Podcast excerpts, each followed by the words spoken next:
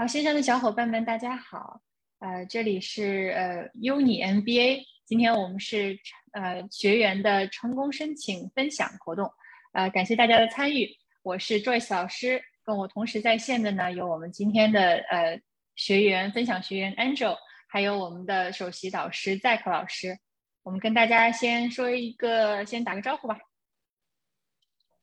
Zack 老师，大家好，大家好，Hello Hello，大家好。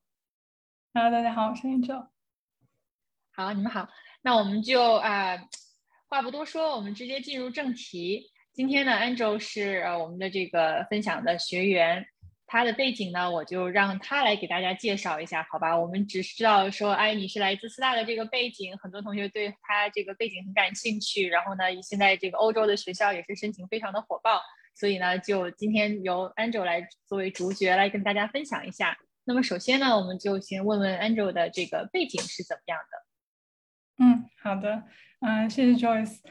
今天很荣幸啊，被邀请到来做这个分享啊，也希望嗯大家听完之后有所收获吧。嗯，我是 Angel，我嗯在美国大概学习和工作已经有差不多十年了，然后本科是在 UCLA 读的商业经济专业，辅修的会计，毕业之后加入了 PwC 的。洛杉矶 office 做的是审计，考取了 CPA，在 PwC 做到 senior 之后呢，我又加入了在洛杉矶的好莱坞一家影视影视公司，嗯，做内部的财务支持，啊，并在这个期间又做到了 manager，所以我差不多有六年的工作经历。嗯。那在这样的一个职业转型中啊，就很多人从直接从四大出来就读 MBA，然后再想以后的这个出路。所以你已经是从四大出来，然后进到 corporate。那么是什么让你在现在这个时间点说决定要啊再去读一个 MBA 的这个呃这个学位，并且呢是当时我们选校的时候，我记得你的这个主要诉求可能是想把这个申请呃放在主战场在欧洲，对吧？想说哎已经在美国很多年了，想要出去看看。嗯嗯嗯，是是有这个想法。其实我刚毕业的时候，对于职业发展没有那么清晰的规划，我一直都是那种按部就班、走一步看一步的心态，也没有想过要去读研究生。一是因为 MBA 的学费确实很贵，令很多人都望而却步。嗯，二是因为本身在审计和会计行业的话，CPA 就是那一份黄金证书了。其实你只要一直在这个行业做下去，是没有必要再读一个硕士 MBA 的。嗯，那但是我后来想法发生了一些改变，是因为我在四大做到 senior 的时候，明显的感觉进到进入到了一个瓶颈期，嗯，然后就会在想，我是不是要去其他的嗯 team rotate 一下，或者嗯。就是思考我以后是不是一直要在会计师这个这条路上一直走下去，然后我就感觉那个时候真的是没有办法当一辈子会计师，我在这个 行业里面可能找不到那种工作的成就感和意义。那接下来我要思考的问题就是我到底想要做什么？嗯，与此同时呢，我身边有一些朋友已经开始准备 MBA 或者已经开始念 MBA 了，所以。嗯，一定程度受到他们的影响吧。我了解到 MBA 可以带来更多新的职业上的可能性。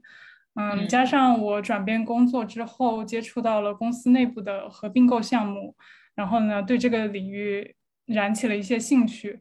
嗯，但是我意识到我的专业强项是可能是会计这方面。嗯。在商业方面的一些，嗯，mindset 或者知识上面有一些有一些缺乏，所以我觉得我需要一个系统的学习，然后也需要一个平台去帮我实现职业转型。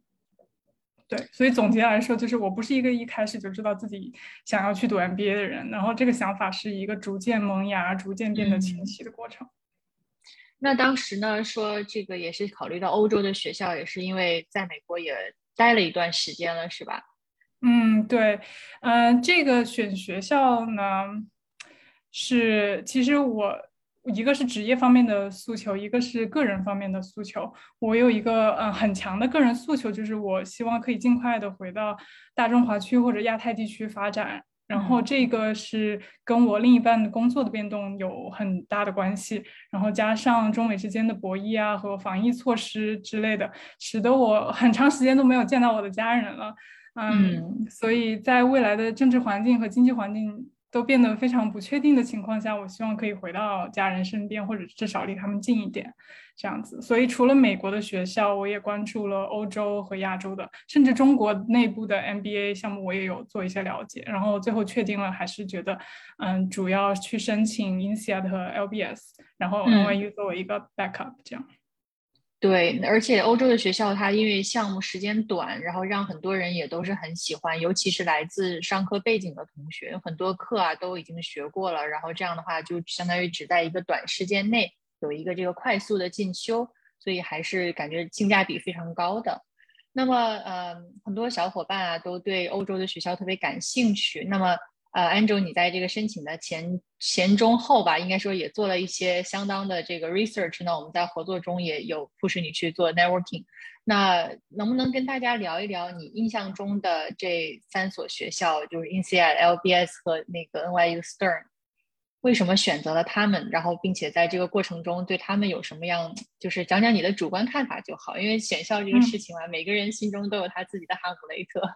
对，是，其实一开始选学校有一两个你特别喜欢的点，其实就可以作为一个你可以去申请的对象了。当时，嗯，我先说一下 NYU 吧，因为 NYU 它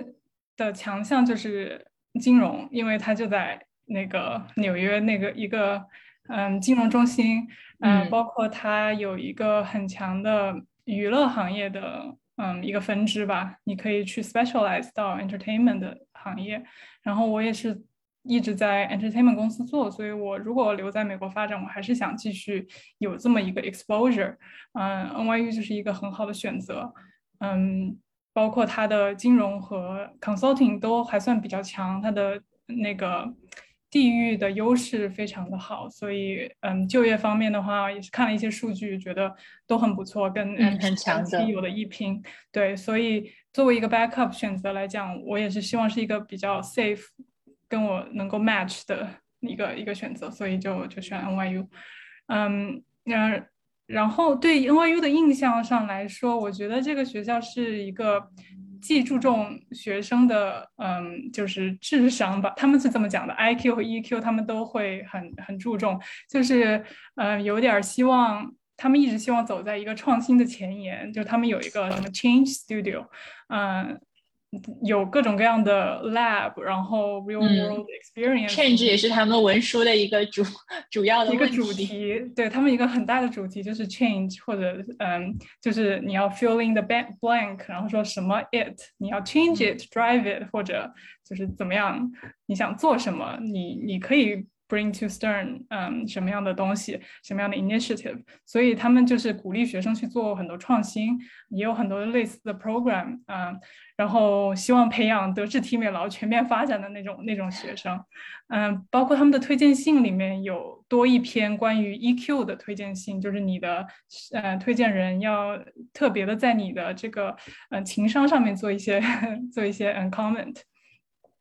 所以这是我对 NYU 的一个印象，我觉得他们的文书很有意思，所以我我也自己想去写那个文书，挺特别的。对，所以我就我就选了它。然后呃，NYU 呃那个 INSEAD 和 LBS 的话，他们都是非常嗯非常国际化的学校。我想说，嗯。欧洲这两所学校最大的卖点就是它的 diversity 了，因为超过百分之九十的学生都是国际生，然后美国的学校这边能达到百分之三十就不错了。嗯，有的学校对百分之三十多、四十左右。对对，这都是很多的了。嗯，所以如果想要有一个国际国际化的视野的话，我觉得欧洲的学校是不错的选择。就是你不会觉得你被一个 culture dominate，你在美国还是有一种。被美国文化，嗯，那种 dominate 的感觉。对，国际学生占百分之三四十，也就是说明剩下都是美国学生，所以还是有一个主流文化。对对对，啊，然后我跟一些嗯 i n s e a 和 LBS 的校友聊到的时候，他们就会说，嗯，你，你开始的第一个学期的 study group 都是。来自各个不同国家的人，就是你大概有五到六个人的一个学习小组，每一个人都是从不同国家来的，所以你会有一个 非常呃 eye opening 的 experience 吧，大家都有不同的不同的成长经历，不同的 perspective，觉得我觉得会很有意思。对，所以这是这是一个方面。啊，然后还有欧洲的项目呢，就是他们的 program 可能都更灵活一点，像 INSEAD 的是只有一年，然后 LBS 更灵活，你可以选择十五个月、二十一个月、十八个月。去嗯毕业，但是我聊到的人都说他们都会 take 二十一个月，就是最长的那个 option，因为他们不想嗯想更多的 enjoy 这个这个时间吧，嗯对，然后再就是说嗯欧洲这两所学校在美国的知名度来说的话，其实并不高，所以你如果想要留在美国发展，那我觉得建议还是就 focus 在美国的学校。嗯，如果是想要有更国际化的视野的话，OBS 和 INSEAD 绝对是不二的选择。他们都是欧洲的 top school，经常被拿来做比较。这样，嗯，是的，Angel，我记得我们当时呃申请完之后，你是拿到了 NYU Stern 的全额奖学金，然后呃 INSEAD 是给了一部分的奖学金，然后 LBS 的话是需要呃拿到 offer 之后再去申请的。但是那个时候你已经决定说。在这两所欧洲学校之间选择了 INSEAD，因为它有这个亚洲的校区的原因，对对吧？那我当时我记得我们有一个很长的这个 conversation back and forth，就是我试图就是说要帮你确定说真的要放弃这个纽约大学的全奖，然后去 INSEAD 吗？对，是我当时确实也挺纠结的，因为 NYU 给了这个全额奖，我自己是真的没有想到，嗯。也是一个很好的机会。其实你从 financial 上面来看，我去 INSEAD 或者我去 L NYU 都是差不多的结果。嗯，其实就 really comes down to 我的内心的价价值排序是怎么样的。我想了很久，我还是觉得纽约大学还给了你一个，嗯，就是这个奖学金还是有一个名头，对吧？还是是那个教授什么特殊奖什么的那个？对，就是可以跟一个教授，嗯。有什么比较 close connection 吧？可以跟他有呃，可以做一些 program 之类的。对啊，我当时就跟你说，我说这个学校多重视你啊，你看多好呀。对，有一个什么 faculty award 之类的。嗯，对，有一点受宠若惊嗯，但是后来想了想，还是觉得我我内心里面觉得应该要，嗯，我更 value 可能 family 吧和我的 support system。我觉得如果如果我 一个人在 纽约再待两年，然后没有人在旁边支持我的话，我可能会真的撑不下去或者受不了。所以，嗯，基于这方面的考虑，我还是还是选择了，还是想回到回到跟亚洲更近的地方。对对对，啊，好啊。然后呃，所以这个呃，Angel 同学最后是选择要去 INSEAD，恭喜你。呃，那同学们现在就很多啊，现在在线的小伙伴都是正在申请或者考虑选校的这个过程中。那能不能跟大家聊一聊，你在这个申请的过程中，你觉得对比一下欧洲的学校和美国的学校有哪些嗯不同？可以，嗯，欧洲的学校很大的一个特点就是它的文书非常的多，它有很多很多的小问题，大大小小的，对。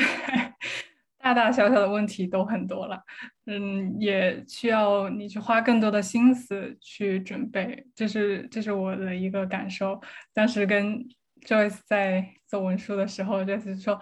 你赶快搞快一点啊，那个欧洲的文书好多的，就是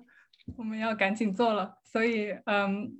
这个是一个方面，他们会，嗯，我觉得他们可能看你的 profile 会看得很细，然后。除了你的成绩之外，他会看你整个的，嗯，就是背景啊、故事什么的。可能美国这边学校会更注重成绩一点，这是我个人的感受。比较卷嘛。对。对，然后我觉得像那个欧洲那些学校问了那么多的问题啊，很多同学可能就觉得他能真的都看吗？但是据我们的这个辅导经验来看，我觉得学校还是，呃，尤其是像 INSEAD、LBS 这些学校还是很重视的，所以。每一个题都要好好写，然后呢，把自己的这个各方面的呃这个才能啊、人设啊、这个特质啊都表现出来。所以那个时候，我觉得还真的是，我记得一个一个文档里面，你把所有的这个问题都列出来，又就是从上到下好多好多篇，是啊是啊，INSEAD 就有它的正经的文书，它就有八篇，它就有八个小大八个大问题加小问题。嗯，然后 NYU 的话只有两个问题还是三个问题？哦，只有一篇正经文书，然后另外一个小问题再加一个 Pick Six，那个 Pick Six 比较比较有意思，所以他们的那个叫什么面试也是三十分钟，就是跟 O A O 一个面试就完了，很快。但是对欧洲的两所学校都是跟校友面试的，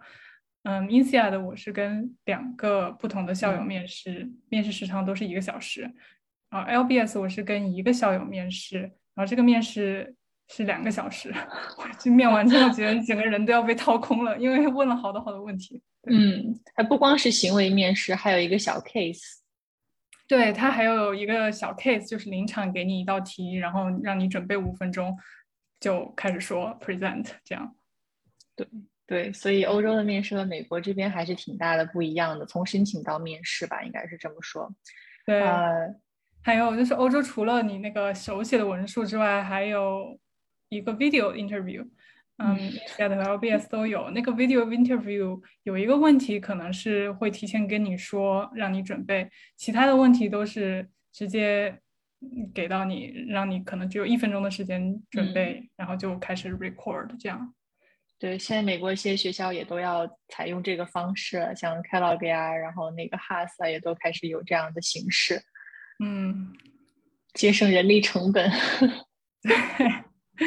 对，看来是一个很有效的方式吧。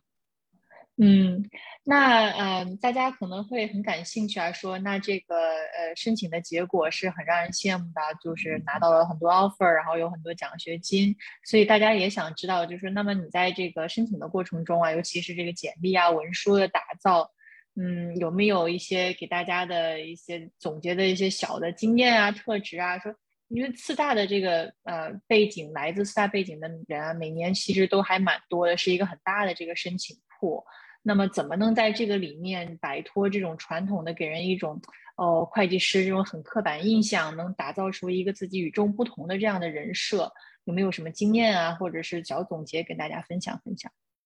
嗯，我觉得这个还是从自己的人生故事的梳理出发，从自己工作上做过的一些项目上出发，去想我到底跟别人做过了一些什么不一样的东西。嗯，就算是大家都是四大出来的，那你肯定做了不一样的项目，然后你在你做的项目上面体现了么什么样的领导能力、创新能力，还有啊批判性思维，还有你解决了什么样的问题，这些都是可以去在文书里面或者简历里面去体现的。你只要需要自己去细心挖掘一下。嗯，然后我有 Joyce 帮我去梳理人生故事，我们聊了很多，然后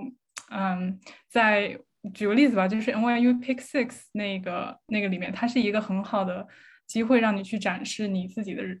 性格到底是什么样的，或者是呃，what motivates you，what drives you。然后一开始呢，我就是选了一些自己跟自己兴趣爱好相关的一些图片，然后没有什么图片和图片之间可能没有什么太大联系哈。然后后来跟 Joyce 聊，他就说你要你六你六张图最好有一个。完整能讲一个完整的故事出来，嗯，然后我就很难，我就觉得我没有什么很特别的地方。好多小伙伴都是说，老师我没有故事，我说不是的，就一定能帮你挖掘出来故事。对，然后 Joyce 就 push 我说，你你肯你想一想，你肯定有跟别人不一样的地方，嗯，别人都。比如说，可以说是什么跆拳道的拿了什么什么奖啊，什么 YouTuber 啊之类的，这些这些是他们的故事。然后你想想，你有什么不一样的？然后我就想说，我我跳过伞，那算吗？然后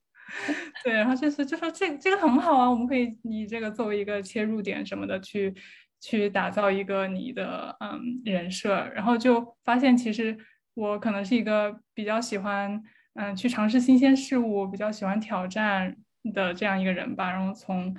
嗯小时候，嗯很早就出国留学，然后一个人在美国这边，嗯，包括大学也在这边念书。就是从我的人生经历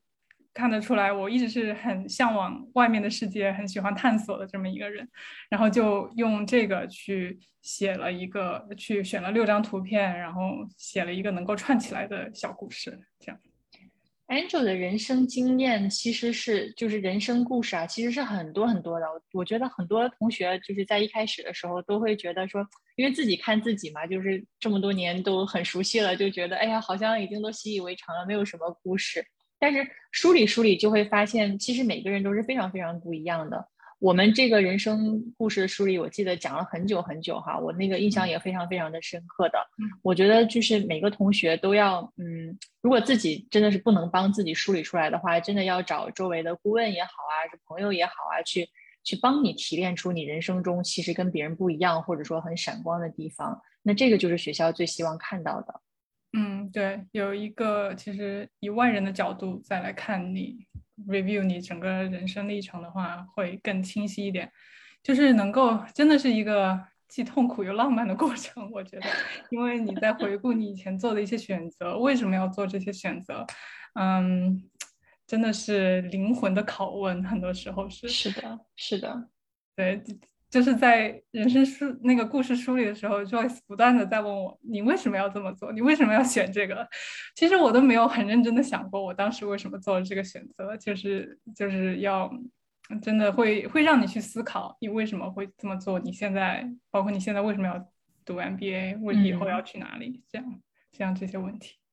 所以很多很多同学申请完之后呢，都觉得呃最大最大的收获，实际上是对自己有了一个更深刻的这样的一个认知，甚至是全新的认知。那这样的一个认知，实际上在未来的这个几十年的人生中啊，我觉得是非常非常重要的，甚至比你 MBA 学到了某一项特定的知识可能更重要。对，感谢 Angel 的分享。嗯，你还有你再说一下？嗯，我我还还有想到的就是说。嗯，从从人生经历去提炼一个人物性格吧。啊，还有我记得就是 Joyce 常跟我说的就是 show not tell，就是你不要去在文书里面说你是一个怎么样的人，而是用你的故事去体现你是一个怎么样的人。我记得 Inside 有个很经典的文书，就是说，嗯。Give us a candid description of yourself, your strength and weakness, and how has that impacted your 那题挺难写的，还是怎么样？那个真的好难写呀！我真的不知道写了多少版。嗯，对，就是觉得不知道该怎么入手啊。一开始我可能就是以一个 standard 句子，是我是一个怎么怎么样的人开开始，可能这样给人一个直观的感觉。但是这只是你的看法。你如果从一些小故事 anecdote 入手，然后把你那个嗯那种有画面感的东西写出来，就更更能够把你的人设给立住。是的，了解 Joyce 老师和我们 Uni 的同学都会知道，我经常说的一句话就是：只要只要故事讲得好，没有 offer 拿不到。嗯，对，就是写这些小故事，然后。嗯，Joyce 再帮我润色一下，加一些小细节，变得很有画面感，又同时嗯精简一些语言，我觉得真的很有帮助。因为我当时时间也不多，只有两周的时间，真的，因为成绩出来的比较晚了，主要是，对对。说到成绩，Angel，我知道这个之前那个不是在我们的这个分享话题列表里面，但是你介不介意就是跟大家再讲一讲？因为现在很多小伙伴们也是呃在刷分，然后呢刷分的同时，他们在这个两手准备，一边准备刷分在学习，然后另一边呢还在做 networking，然后跟学校的联系，在积累材料，等到这个文书题目都放出来之后呢，开始大呃这个全速的前进，准备申请。你那个时候也是嗯，在刷分，然后呢也是搞申请，然后一开始我们还有这个就是在考虑说，哎，如果分数呃出不来高分的情况下，我们有什么样的一些想法？能不能呃跟大家也分享一下这个心路历程，以及你后来的这个备考的一些心得？嗯，可以。嗯，我当时其实我从七月份开始。哎，其实我好像一年前就开始准备了，但是都是拖拖 拉拉的，也没有认真在看。然后七月份才开始真的认真在看，然后去考试了。嗯，我考了三次都没有上七百分，然后当时真的心灰意冷。我真的都要绝望了，一直在六百九，然后，呃，那个时候非常的焦虑，找到了找到了 Joyce，因为就在那个也是网上看到他的视频，然后就觉得我需要一个嗯专业的指导，嗯，让我在有时间再去刷题的同时，这边申请也要开始走起来，所以有一个人天天在后面催着你，对，对，当时跟他聊的时候，他说哎。你这个再加油，再考，再考高一点。我当时就相信，我觉得你记不记得我一直在跟你说，我说 Angel，我觉得以你的这种学术背景，以以你的这个这个各方面的条件，我相信你是肯定能出来这个分数的。你就不要想别的，一定要把它就是好好准备。对我当时本来就想着拿六百九申请的，然后嗯，老师又鼓励我再去约两次，因为一年可以考五次嘛。然后反正最后也只剩两个月了，用完，嗯，就是。尽量把机会就是弄到最大化，所以又好好的准备了一个多月去再考，这次考试就直接考到了七百七，然后我自己都有一点有点吃惊，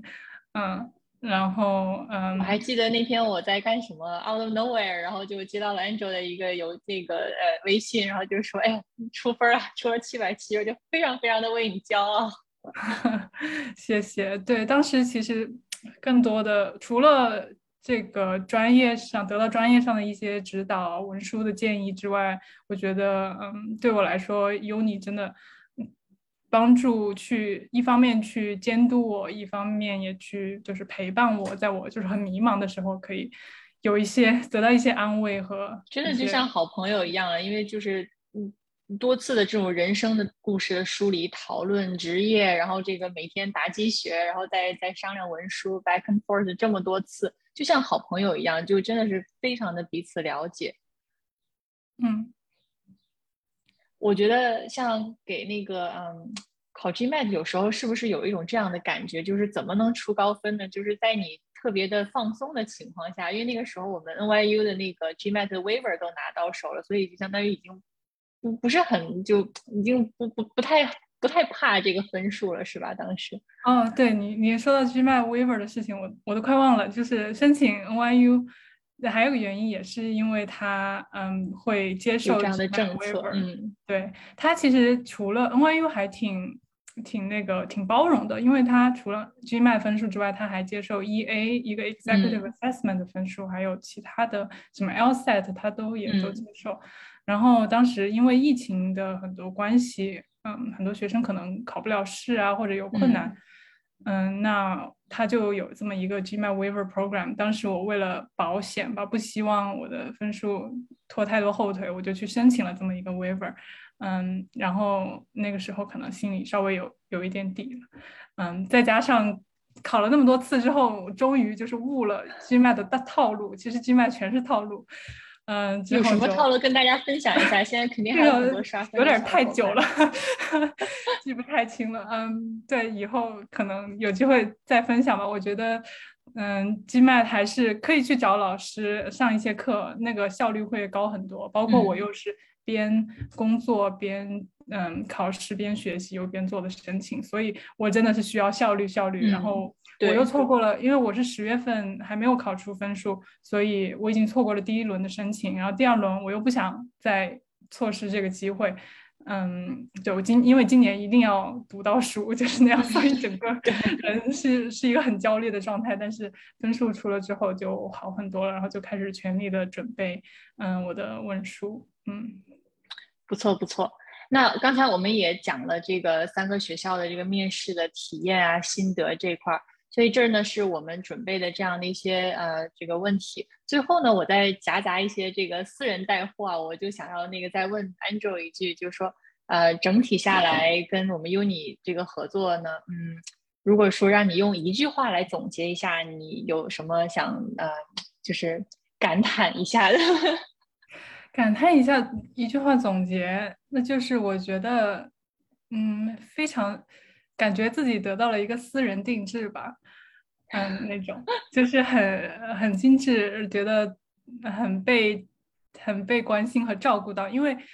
说实话，最后那一两周真的是冲刺阶段，我我和 Joyce 都是，比如说我白天写，然后他晚上改，然后他马上又嗯，发给我这个改好的版本或者一些 comments，然后我又我又熬夜改，然后早上又发给他，他又看，然后我又开始写另外的嗯那个文书，反正就是我我觉得这种 back and forth 的这个 comment 非常的迅速，非常的有效率，嗯，也是感受到这个团队的认真负责，嗯，然后在我面试之前也做了好几次的 mock interview，那个帮助真的很大，因为。一开始我记得第一个 mock mock interview 的时候，我虽然写好了写好了我要回答什么，但是完全 没有准备好，就是会卡壳、会忘词，然后 Joyce 会很严厉的跟我说：“你这个不熟啊，你要回去记啊。”然后就是是一种是一种激励和监督，然后也是 push 我一直去做 network。如果我一个人的话，我真的可能坚持不下来。嗯，还有 Zack 老师也给了很多的帮助。就是因为也不是 Joyce 老师一个人看我的文书，我们都是一个团队的。这个里面有 Zack 老师是副导师，然后呢还有好几个、好几位的这个校友导师，然后还有我们的语法老师，都在幕后默默的陪伴着 Angel，还有其他的学员。对对，然后还记得当时跟 Angel 去 Mock，然后你的那个面试官，我印象中背景还很熟，包括帮帮你押题。甚至他问你的语言，我都押中了，你还记得吗？对对对，我 说有一个面试官会跟你全程讲中文的，结果果不其然。是，对，对，Zack 老师真的真的很厉害，因为当时，嗯，INSEAD 和 LBS 都是让校友面试，那他给你匹配的校友其实是跟你的背景有一定相似程度的，而且地区也会尽量跟你选在同一个地区。当时我 INSEAD 有一个。有一个人有一个校友的背景，就是他也是中国人，其实，然后在美国这边的一个银行已经做到了嗯高高级管理层的一个职位了吧。然后我就在想，那他到底是会跟我说中文还是英文啊？然后那个 Zack 老师根据他的一些过往的经验，嗯，就告诉我这个很有可能是中文的面试，所以我就稍微准备了一下，就是帮助很大。Zack 老师实在是太有经验了，非常非常的神。对，已经帮很多很多的学员押中了题。好，那非常感谢 Angel 你的分享。我们之前准备的问题呢，我们就先聊到这儿。呃，在场的这个小伙伴，你们也现在可以快速的打出来你们的问题。呃，现在呢，这个留言区有几个问题，我来帮大家读一下，然后那个请 Angel 来帮我们回答回答哈。呃，一问也一文来问你的是，请问 Angel 有六年的工作经验，是持美国护照的申请人吗？是不在中国申请人的铺里面吗？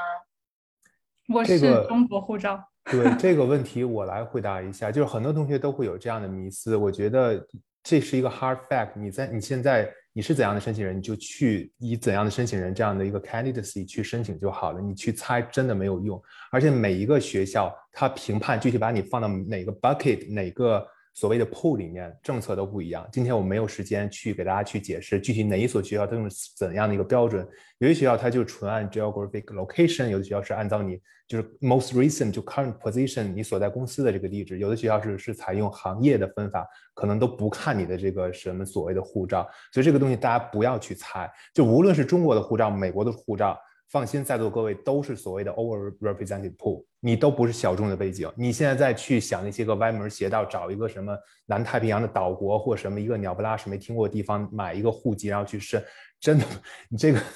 我我没有办法去评价。你有这个心思，然后有这些个时间，好好去写你的文书，把分刷上去，好好做你的申请是没有问题的。因为今天我们主题就是四大这个背景，就是可能很多同学就会苦恼说四大的背景是。卷卷中之卷，然后本身是在亚裔，然后又是在这样一个非常拥挤的赛道，或者说这个铺里面，其实并不是这样，就是反而有一些，包括有些同学可能会说啊，Angel 在美国工作那么多年，那他一定就是已经有半个身位或一个身位在前面会领先，我们并不是这样，我们也有很多纯大陆背景拿到，就是说，呃，他所最心仪的这种学校，其实。反而我会觉得，如果我是 A O 的话，大家都是四大，那我是四大背景的话，他其实这一年收到 domestic student 来自四大的会更多一些。那你做的项目呀，然后服务的客户啊，然后其实更同质化。反而你来自一个纯纯中国大陆背景的四大，你做的项目非常有意思，比如说 clean 可 clean energy 或怎么样，中国的新能源行业啊，或者中国一些个比较前沿的，就是这种直播呀什么这种的，就是你如果服务都是这些客户，把你的故事讲好，反而你能够出跳出来。就这个护照真的无所谓，呃，不是说你持中国大陆护照就是落后了，就是就是就是特别的，就无论你是中国大护照还是美国的护照都很卷。呃，你不会觉得就是说哦，他是入籍啦，或者他已经有绿卡了，就一定能够跻身半个省，不是这样的。那样的申请人，你如果不好好讲讲你的故事，没有就是很好的分数，还有文书以及面试，依然是没戏的。所以这个就是我一直在跟同学 demystify 这样的一个。坊间的传闻就好像说我持什么护照或者怎么样，因为你不知道你申请所就要是采用什么标准，很可能他根本不看这个东西。所以呢，这是我一直在跟大家说的。好，嗯，好，谢谢赛克老师。所以一文不用担心了，中国护照、美国护照都都一样可以申，而且 Angel 当时是呃是拿的中国护照啊。然后嗯嗯，Michael 问说：“嗨，请问美国的学校是只有 NYU 要求上传六张图片吗？”嗯，据我们所知是这样的。呃，就就之之前啊，就今年的话，那哪个学校有什么变化？对，陆续的话，六月份、七月份，所有学校的文书都会陆续放出来，看看有没有所调整吧。这个刚才我们说上传六张照片，就是 Pick Six，它是一篇文书，非常出名的，嗯，对很多年都在沿用这个。对，然后除了 NYU，我印象中只有 Columbia CBS，它不是文书，就是你在网申表格当中，它让你传一张这个肖像照。啊，是其他学校是没有说在网申表格也要求你必须提交照片的，嗯，就额外说一句。嗯，啊，还想问一下，Angel 在和校友 networking 时，觉得最大的收获是什么呢？嗯，我觉得最大的收获就是你可以帮助你更多的了解这个学校的氛围，它的一些 recruiting resource，还有就是有什么你可以用到文书里面的，比如说。NYU 它就会，它的第二个问题是，嗯，什么 it 就是其实问的是你想在 NYU 做一些什么样的 change，那你这个就必须要知道你 NYU 已经有了什么 program，然后你才可以去说你去做什么 change，你 want to bring 什么新的 initiative，所以这些都是要通过去跟校友聊天才可以了解到的，对。还有就是 LBS 它的一个 video interview 问的就是你觉得 LBS 可以带来什么其他学校带来不了的东西？就是对于你来说的话，那你如果不了解这个学校的话，你就没有办法回答这个问题。所以还是要通过不停的跟校友聊天，看他到底有什么特别的 program、特别的 student club，你很感兴趣，你可以觉得跟你的 career goal 是嗯非常契合的。对，networking 有很多很多的作用，其中一个非常重要的作用就是一个输入的过程，然后文书的话就是你的输出的过程，所以你只有一个正确的输入，大量的输入才能帮助你写好文书，文书中才能言之有物，有很具体的内容。Jeff 老师，你刚才有补充？对我额外补充一句，就这个同学提到 networking，因为今天 Angel 同学他拿了两个就是欧洲最顶尖的商学院的 offer 嘛，就是可能在座的同学也想去申欧洲的商学院。如果你申这，尤其是这两所，其实包括其他欧洲的学校，你一定要更加重视 networking。就是美国有一些学校所谓的 MTS 十六，其实真的关起门来讲，有一些学校他根本就不 care 你这个 networking，因为他根本不缺这个申请人，竞争太激烈了。理解吧？但是大部分同学，大部分的学校 networking 是非常非常有效，尤其是就是欧洲这两所学校，你甚至可以跟他的 AO 直接 networking。INSEAD 如果去年有申请失利的同学，你直接找 AO，他会给你 feedback，会跟你说，哦，建议你再把托福重刷一下，建议把再把 GMAT 提高一下，就是他会更加。嗯，就是不是说美国的学校不友好，美国学校也很友好，但有时候它确实是爱莫能助，因为同学的这个 inquiry 太多。但欧洲学校呢，毕竟相对而言，只是相对而言竞争没有那么激烈，它有这样的一个 capacity to 去 take care of your your your inquiry inquiries or whatever。就是所以呢，就是欧洲这两所学校，就是无论是在校生、校友，甚至招生官，一定要全方位、无死角的去 networking 啊，像 LBS 以及 INSEAD，然后嗯。尤其是可能你整个的这个 overall 的这个呃申请材料有一些个稍稍的 deficiency 或者短板的情况下呢，更需要去做好这个 networking，然后呢，嗯，把你的申请做好。Jack 老师，你说 INSEAD 能给这么就是详细的 feedback，甚至给到每一个人，是不是与他这个学校高度商业化也是有关系的？因为它整个一个学校就是在运营这个商学院嘛。对，没错，没错，就非常非常 professional，他们更像是一个 for 就不像是一个学校了，应该像是一个这个 NBA 加工厂。对对对，公司化运营这一块儿，他他就是把你当成 customer，当成 client 为你服务啊。你既然交了这个申请费，我就要服务好你。然后呢，其实我经常说，学校的招生办它就是一个公司的销售处，加上呃品控，销售处加品控，因为他在去 sell 自己的学校的同时呢，要 review 大家，然后把大家招进来啊，就是这样。对，我也再补充一点，就是我我的经历也是确实是这样的，嗯。INSEAD 的 LBS 它会直接给你 assign 一个你的区域性的 AO，就比如说我在北美，那就一个有一个北美的 AO 来直接跟我联系，然后让我去联系校友啊，让我去 set up interview，嗯，或者我有任何问题，我随时可以给他打电话或者 set up 一个一个时间在他的 calendar 上面，所以我也是利用这个机会在嗯我的。那个申请交完之后，但还不知道结果的时候，我跟这个 A.O 打了个电话，就是想要更多的去了解一下学校，从他的 perspective 来来了解一下这个这个 program 吧。然后我记得是 A.O 主动 reach out 的是吧？主动就是 offer 这样的一个机会的。对对对，A.O 他才会在 email 里面直接说，如果你有任何问题，你可以。跟我 schedule 一个，然后我们就 take on 这个 opportunity 了。对对对，Joyce 就跟我说，你要抓住任何机会去跟这个 AO network。然后当时结果还不知道，我不知道我有没有 interview。然后我就给他打了一个这么这么一个电话，当然要准备好，知道你要问什么问题。嗯，然后就觉得聊的还不错。嗯，然后他当时也直接跟我说了，你的这个 profile is very strong，然后 we're strongly considering 怎么怎么样。所以那个时候，哎，就觉得还有戏。好，谢谢。呃，Carl 在问你说，在人生故事的挖掘上有什么经验可以分享吗？这个人生故事上，其实就是跟 Joyce 打了好几个电话，就是聊 从小时候聊到现在。这个我可以说一下，就是我们优你团队的这个服务风格，就在人生故事上，像我我的这个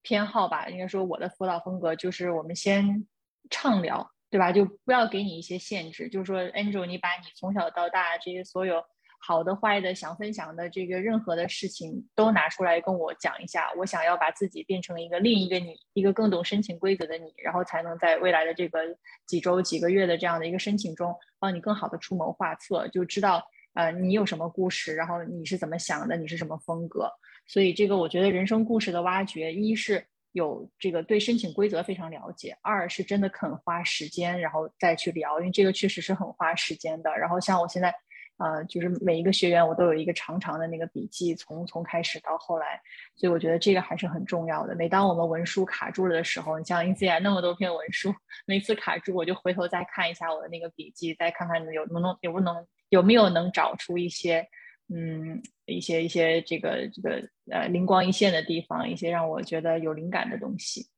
嗯，然后我觉得如果你是自己去做这样一个反思，可以注重在有什么样的事情是给你带来很大的呃情绪上的一些波动啊，或者是给你记忆非常深刻的一个体验，或者你做的一个很艰难的抉择。嗯，就是这种呃。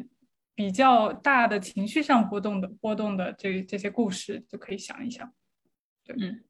对，谢谢。啊，下一个问题，Kate 问 Angel 你好，感谢分享，请问可以分享一下是怎么选服务机构的吗？为什么最终选了 Uni 而不是其他机构呀？请问呃，选了哪个套餐？嗯，套餐是什么意思？啊，谢谢。呃，我嗯，为什么选 Uni？当时。其实，在 B 站上找到的 Joyce，然后看了一个他的那个视频分享，我就觉得当时就觉得很好，很靠谱。然后，对，其实我也没有看其他的有一些什么机构，我就觉得这种小而精的嗯机构挺好的，嗯，而你就很很适合我吧，其实可以这么说。我也希望可以有一个更 personalized 的、更私人的一个体验，嗯，然后他们的背景啊。都很厉害，都很强，因为我也很信任。嗯，谢谢。嗯，Trace 问啊，请问工作年数是计算到申请日还是计算开学日啊？计算到开学日，这个我可以回答你。如果说在申请的时候你有一年的经验，但是到距离开学是一年半的话，那就算是一年半的工作经历。现在 NBA 啊，越来越是趋于年轻化，所以我觉得工作一年多的同学呢，都已经可以开始准备了。这样你在入学之前有两年的工作经历，其实也是啊，符合他的这个一些标准的。现在我我们同学当年最少的是工作两年左右的，然后呢，最多的可能有工作十几年的，所以这是一个非常大的 range。任何年龄想读 NBA，其实都是有机会的。呃，我现在就看我们这边的问题已经都 cover 差不多了。大家如果嗯还有什么问题的话，现在可以开麦问一下。如果没有的话呢，我们就把时间还给大家。嗯，感谢 Andrew 今天给我们分享。没有问题。啊，我还有还有一个额外的问题。嗯。呃，我是 Michael，刚刚才有问你的关于那个呃 networking 的问题。然后就就这个问题，还想再了解一下，有没有哪次 networking 的经历，或者是有聊到哪些内容是你就是特别印象深刻的，觉得就一下就好像打开了这个呃，就是打开了一个新世界，好像有很多可以聊的点。嗯，很印象深刻的有一个是跟一个 LBS 的校友，他。他是当时他也是被 NYU 录了，还有被 LBS 录了，但是最后他选择了去 LBS。然后他是想，他也是 accounting 背景的。其实我在 networking 的时候，我尽量找跟我背景有相似的人，这样他们其实一个是回复的几率更高，嗯，还或者是职业的发展相似的人，这样他觉得他会更能够帮到你一点。啊当时那个校友回复了我，也是觉得，哎，我们背景相似，你想去的方向也是，嗯，差不多的，所以他觉得他的经历可以帮助到我。然后他就跟我说，他是当时想去 PE 的，如果在 NYU 的话，他觉得在美国可能会看重你是不是 IB 的背景啊，这个要求可能更严格一点。那是他这么跟我讲。然后在嗯 LBS 的话，可能伦敦。他的对你的背景就比较放松一点，可能你是四大出来的，也可以转去 PE。嗯，那他是当时就 network，他也在学校也需要非常努力的去做一些 network。嗯，他刚到学校的时候跟 AO 聊天，AO 都觉得他这个背景应该找不到什么 PE 的实习，然后也没有。就是对他给的一些信息会有所保留，然后但是他不停的去跟 PE 行业内的人聊天，嗯，然后总把他的进度那跟那个 Career Center 的人做一些交流，然后 Career Center 人真的看到他在这方面做的努力之后，就会把一些信息更多的就是让他知道，然后最后他确实去到了 PE 去实习，然后也是顶住了很大的压力吧，因为 PE 它的这个 recruiting cycle 跟 Consulting IB 都不一样，Consulting IB 很早就会出结果，然后 PE 是根据它的 Headcount 来的，到底有没有断断续续的哈，一些小公司，对你就会其实心里会有很大的焦虑，看到你身边的同学都已经拿到了 offer 了，你还没有，嗯，然后但是他自己也是就是铁了心要去 PE，然后顶住这个压力过来，然后他的故事其实还给给我挺多启发的，我就觉得嗯。很很不错，对，真的真的要努力的 network。好，谢谢 Andrew。嗯，好，谢谢 Michael 的提问。Carl 刚才又有问，欧洲学校留欧工作的机会会多吗？其实这个我觉得 Zack 老师可以帮我们回答一下，因为最近有很多同学来询问这个关于欧洲的工作以及呃这个是留学申请和工作方面的事情。嗯，好啊。呃，欧洲呢，首先幅员辽阔，国家非常的多。你如果呢，就是可以分为，现在英国反正也脱欧了，就是英国和欧洲其他国家的这个政策可能不太一样。那据我的观察，其实相对于七八年前、十几年前呢，现在英国的整个的工签啊，各方面，包括留下来拿拿永居的这个政策，会相对友好很多，相对于以前，因为本身这也是他们英国的一个。教育立立国的一个往大了说，教育立国的一个国家的政策，因为他们是需要靠教育来挣钱。嗯，他们输出的这些，啊，你就想一想，他们你现在买的方方面面这些东西都是 made in China、made in Thailand、Vietnam、whatever，其实他们输出的除了英语，你还能想到什么？可能还有一个奢侈品 Burberry 就没有啥了。所以这个教育是他们整个在制定国家经济政策的是一个非常核心的一点。那么为了留住，为了让更多的留学生来到英国来留学，那么他配这个组合拳就配套要把英国的这个工签都给大家。解决掉这个这个后顾之忧，可能今年还会有一些个新政策吧。这个英国的签证是 T two 的这样一个工作签证，然后你只要满足这样的一个时薪哈，那个很低，就两三万英镑。那你 MBA 像牛剑这种可能毕业平均到七八万英镑，那肯定是没有问题的。然后你就申那个叫叫呃 skilled workers 那样一个工签，然后好像满五年就能拿永居。所以这是英国的情况。欧洲的话比较复杂，你如果想长期留欧的话，一定要一些个呃，就据我看来，不是说每个人都是这样。当然，你有自己的去这个追求，我就喜欢法国，我就喜欢多国，尽管没有去过。但大部分留在欧洲这些小国，以及就是说西班牙、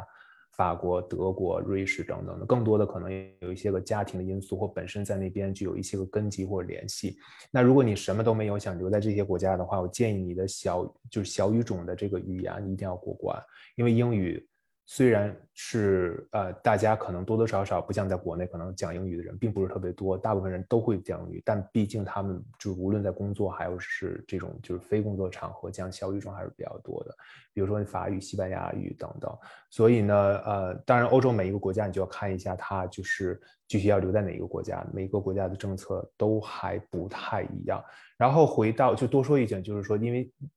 就是欧洲的商学院毕业的同学其实。嗯，有主动选择留下的，然后呢，有啊想主动选择留下但没有留成，然后被逼回国的。当然，大部分同学还都是，呃，就是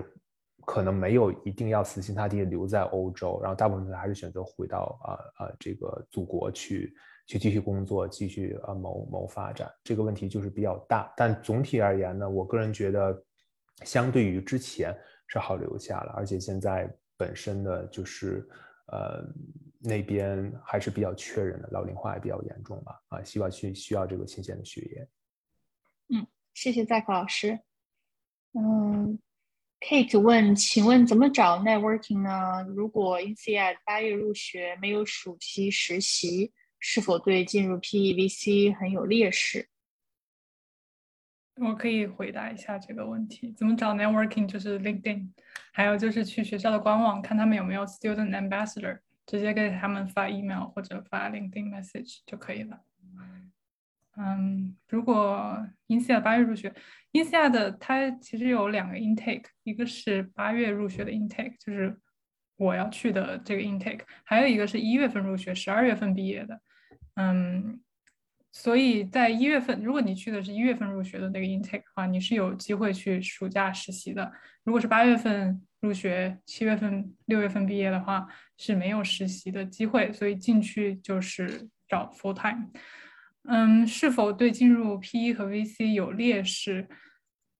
这个其实我没有，我还不能很保证的说，但可能还是跟你之前待的行业有关系吧。嗯。这个比较难讲，这个我不能对，没有太大的信息。嗯，赛克老师有没有补充？呃，我觉得任何一所商学院，即便是 Stanford、JSB、Harvard，呃，你就是如果之前 prior to our MBA experience，你你没有 PEVC 的这些相关的这个经验。其实你能够成功跻身 PVC，谁都没有办法去给你打这个保票，因为就是刚才我们提到这个话题，像呃，investment banking、consulting，然后 tech，甚至现在 tech 就是它招的越来越多了，那它都是。我们经常说的铁打的呃这个什么什么 banking，然后流水的兵，它本身尤其像 consulting turnover 也是很高的，那就缺人，而且量非常非常的大，它就是就是就是刚需，它就是一定要需要新鲜的 MBA 的 graduates，然后去加入他们这个公司。但 PEVC 的话，你就得赶，这个东西都不好说，真的是不好说。你如果之前有一些个 PEVC 的经验，从小的 fund，然后到这种 mega fund。呃，也不能够呃打保票你就能够进，因为如果你进到这个 mega fund，比如你就你就是要 target KKR、Blackstone 这样的最顶尖的 PE firms，但是人家就恰好没有那样的一个 h a c k o n 你也白搭啊。但是有些同学就是说正好他找的方向就是一个，就是说他不太想就是一心扎扎到这个 mega fund，就想找到一个，比如说专投 biotech 或者什么一个细分领域的药研行业的这样一个 VC，就是我家附近就 Palo Alto 这有好多好多这种小的 form VC，那恰好呢他特别缺人，然后走了一个 associate 或者走了一个 senior associate 甚至 VP，那你之前有一些个相关的经验，然后你通过 networking，然后正好就补进来了，这个你要。广撒网，然后呢，多多辛苦的迈开腿、张开嘴去碰你的运气，啊，我只能这样说。它不像我们找，比如说 McKinsey，那你就可能我足不出户，我在学校里面把我的简历发到这个学校的这个呃呃 CMC，在这 Career Career Management Center 或者什么就业办，还有它有一个 Resume Book，